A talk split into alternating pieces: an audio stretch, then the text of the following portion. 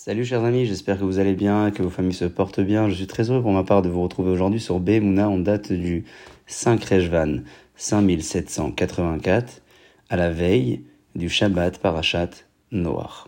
Cette semaine, la Torah nous raconte l'histoire de cet homme, Noah, Ish, Tzadik, Tamim, Haya, Bedorotav, Noah, l'homme juste, intègre dans sa génération, et ha Elokim ithalech Noach. Les chemins d'Akadosh Baruch a entrepris Noach. Le Rabbeinu Mechaye explique que le verset nous indique ici les trois éléments nécessaires à l'évolution de l'homme dans sa pratique de Torah et mitzvot et dans sa croyance en Akadosh Baruch Le premier élément, c'est l'élément du tzaddik. Tzaddik, c'est celui qui réalise de belles actions et qui fait beaucoup de bonté autour de lui. C'est le juste. Tamim, c'est l'intègre.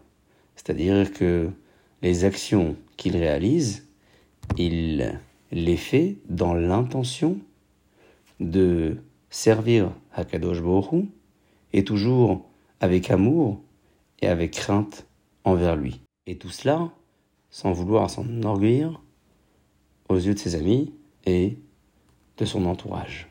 Une fois ces deux éléments franchis, Italech Noach. Noach a pu intégrer le chemin de la progression, qui est donc nommé ici dans le verset, par le terme de Italer, qui fait référence au chemin et à la démarche il nous est quelquefois difficile de faire la distinction entre ce qui est strictement autorisé, mais qui n'est pas éthiquement recommandé. Suivant les éléments que nous a indiqué le Rabbeinu Behaye, nous avons une directive pour nous aiguiller dans nos choix. À ce sujet, le Beragola écrit dans la section du Hoshen Mishpat, au début du chapitre 348 il avait rencontré de nombreuses personnes qui s'étaient enrichies à la suite d'une erreur commise par les non-juifs dans des affaires financières et à leur avantage. Et ces personnes-là, nous dit le Beragola, ne s'étaient jamais enrichies.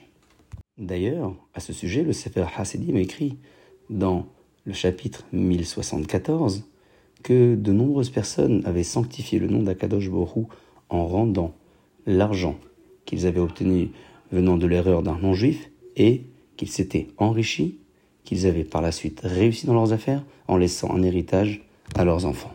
À ce propos, on raconte l'histoire d'un homme qui a reçu par erreur de sa banque la somme de 60 000 dollars dans son compte.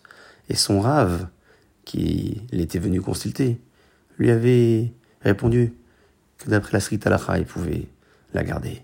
Mais compte tenu du fait qu'il attendait d'avoir des enfants depuis de nombreuses années, s'il avait entendu que le plus grand des spécialistes venait dans sa ville, n'aurait-il pas engagé les plus grandes dépenses pour obtenir son traitement ou la bracha d'un grand Mekoubal? Certainement que oui. Eh bien, à présent, le dit-il, tu as une bracha qui vient d'Akadosh Borou. Si tu rends cet argent alors que tu n'es pas obligé de le faire, tu laisseras de l'argent à ta descendance. Et ainsi fait, et ils eurent des enfants. Sur ce, chers amis, je vous souhaite de passer une excellente journée pour vous et pour vos familles. Je vous dis à très bientôt. Shabbat Shalom, voir.